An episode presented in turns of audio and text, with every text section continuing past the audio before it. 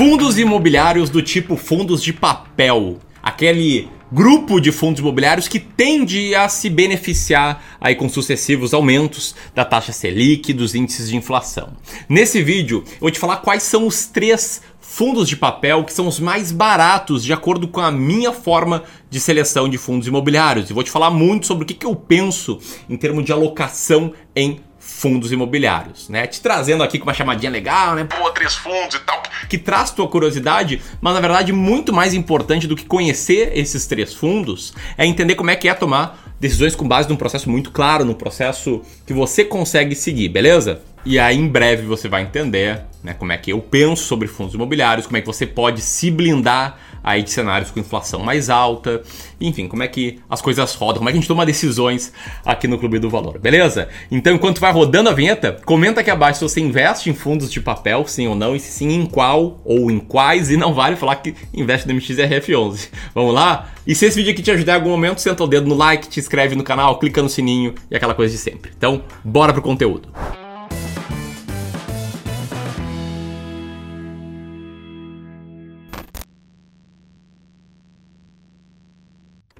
Bom, vamos lá. Para todo mundo ficar aqui na mesma página, tá? O que, que são fundos de papel? É muito fácil explicar o que é um fundo imobiliário do tipo de tijolo, porque ele é o que as pessoas pensam quando pensam em imóveis, né? Um fundo de tijolo é um fundo uh, imobiliário cujos ativos que estão por trás do fundo são imóveis, seja galpões logísticos, sejam, seja escritórios, seja, sei lá, conjuntos habitacionais, hospitais, universidades. Enfim, a lógica é muito simples, tá? O fundo investe em imóveis físicos para explorar aluguel, esse aluguel gera uma renda, boa parte, parte relevante dessa renda é distribuída para os seus cotistas. Mas os fundos que não são de tijolos, fundos de papéis, como é que eles funcionam? Olha, em vez do fundo investir o dinheiro em imóveis, o fundo investe o dinheiro em papéis, em títulos de renda fixa atrelados ao mercado imobiliário ou parte de uma dívida imobiliária que uma empresa assumiu para financiar um projeto? Ou ainda letras de crédito que empresas podem pegar emprestados aí para rodar um empreendimento. Para citar exemplos, aí LCI, as letras de crédito imobiliário, as LHs, as letras hipotecárias e a mais comum, as CRIs ou os CRIs, que são certificados de recebíveis imobiliários. E esse é o caso, por exemplo, do primeiro fundo que eu quero citar aqui, que é o fundo Polo Fundo Imobiliário Recebíveis Imobiliários, de código PORD11, P-O-R-D 11. Esse é um fundo que tem uma relação preço por valor patrimonial de 1,02, ou seja, ele está sendo vendido por 2% a mais do que seu patrimônio líquido. Tem uma mediana de dividend yield alta de 0,79% e hoje ele é o 18º fundo imobiliário mais barato com base na estratégia S-Rank que é uma das estratégias que a gente segue aqui no Clube do Valor para selecionar fundos mais baratos. A carteira desse fundo tá assim, desse jeito tá aparecendo aí na tela, tá? Com muitos CRIs distribuídos pelo país, mas mais concentrado em São Paulo. Quando eu falo que são muitos, CRIs são muitos mesmos. Te liga só nesse tabelão aí explicando melhor o que é cada certificado, qual é o indexador, data de vencimento, esse tipo de coisa. Além disso, esse fundo também é bem diversificado por indexador. E você pode ver aí que eles são divididos em títulos uh, atrelados ao IPCA, ao IGPM, ao CDI e um pouquinho, em menor peso, títulos pré-fixados. Beleza? Dito isso, explicado aí que o POR 11 é o 18º fundo imobiliário mais barato com base na nossa estratégia e o terceiro mais barato de papel, você pode estar pensando o seguinte. Beleza, Ramiro, entendi. Agora, por que, que esses fundos de papel seriam boas opções com a Selic inflação em alta? E aí é simples, eu já te mostrei isso quando estava mostrando o tabelão aí de indexador do último fundo imobiliário, do Board 11. É pelo fato de que a rentabilidade desses CRIs está atreladas ao IPCA, IGPM e CDI. IPCA e IGPM são indicadores de inflação e geralmente esses indicadores estão em alta quando o Banco Central decide por aumentar a taxa Selic. A taxa Selic é usada para conter a inflação. O terceiro é o CDI, que é praticamente igual à taxa Selic, é só outro nome para praticamente o mesmo valor. E como eu falei, ele sobe quando a inflação aumenta, né? Quando a inflação aumenta, o Banco Central vai lá, aumenta a taxa Selic, que aumenta o CDI automaticamente e faz uh, esses CRIs crescerem de valor porque eles são indexados aí ao CDI. E é por isso que fundos de papel muitas vezes são bons para blindar a sua carteira de altas aí da inflação e altas também da taxa Selic. Mas calma, não saia aqui do vídeo que o melhor tá por vir. Vai ter um plot twist aqui. Tá? Então segue aqui comigo, porque a primeira coisa que você pode ter pensado, se você já investe em fundos imobiliários, é o seguinte: Porra, Miro, beleza, mas peraí. Os fundos de tijolo, eles não são muitas vezes reajustados, né? O aluguel desse fundo, não, muitas vezes, desses fundos não é muitas vezes reajustado por indicadores de inflação? E sim, tem muitos fundos de tijolo cujos uh, aluguéis são reajustados por IPCA, por IGPM, principalmente, alguns até por CDI. Só que aqui tem uma diferença, tá? Em fundos de papel, esse reajuste ele é automático. Já nos fundos de tijolo, são contratos de locação com esses indexadores.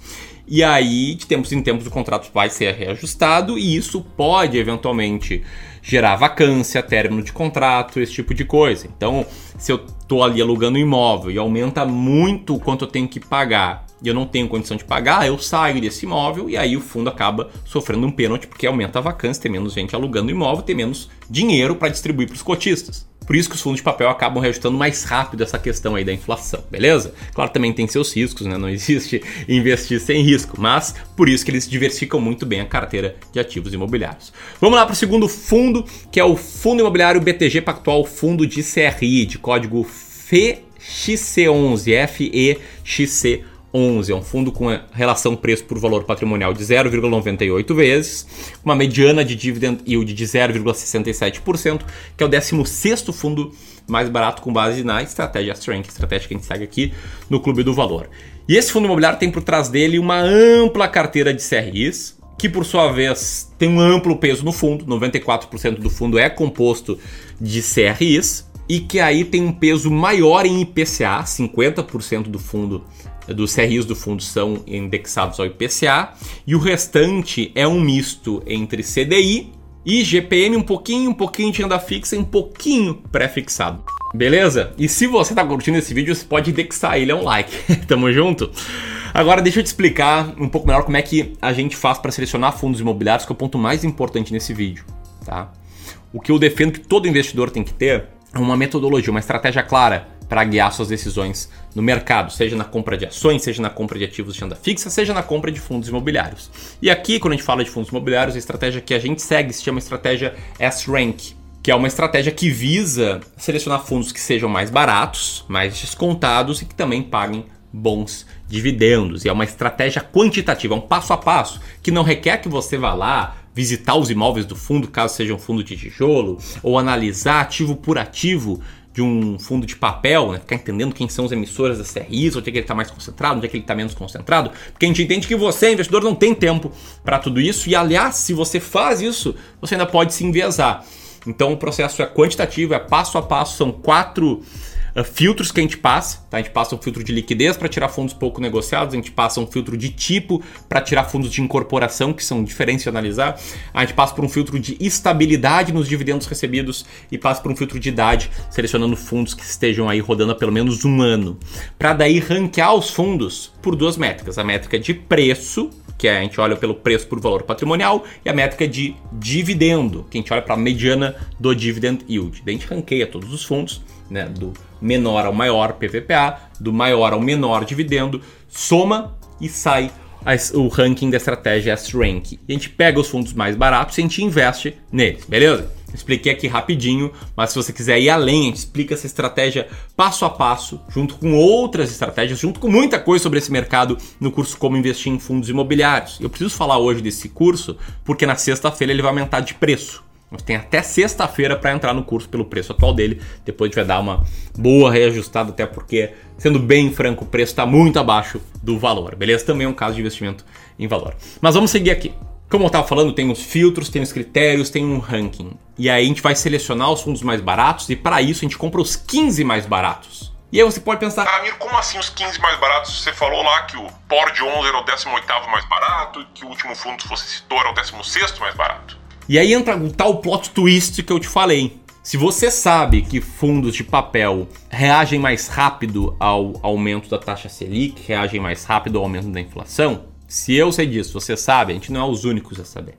O mercado já precificou isso. Isso já foi para o preço dos fundos imobiliários. Por isso que são poucos os fundos de papel entre os fundos mais baratos, da forma que a gente analisa hoje o mercado. Quer dizer, se todo mundo sabe que eles reagem bem à taxa Selic, à inflação, muitas pessoas já anteciparam, já compraram, isso já foi para o preço e já não ficaram mais tão baratos. Agora, se você quer fundos descontados mesmo, olha o vídeo que eu publiquei ontem falando sobre fundos de lajes corporativas. Esses estão lá do chão. E aí, qual a lógica do investimento em valor? Você pega os setores que estão com maior pessimismo, o preço desses ativos vai refletir isso e você vai ter opções mais baratas para compor a sua carteira. O que não significa que não tenha fundo de papel barato. O terceiro fundo que eu quero citar aqui está entre os fundos mais baratos do mercado. Ele é o fundo chamado Rio Bravo Crédito Imobiliário 4, RBIV 11 é o código dele. Ele tem um PVPA de 0,87, uma mediana de dividend yield de 0,6 e é o nono fundo mais barato, de novo, com base nessa estratégia quantitativa. Isso aqui não é uma recomendação de compra de forma alguma. Isso aqui não é um sinal de que esses fundos só vão subir, também não. Isso aqui sou eu mostrando como tomar decisões com critérios claros facilita, te dá clareza na sua tomada de decisão.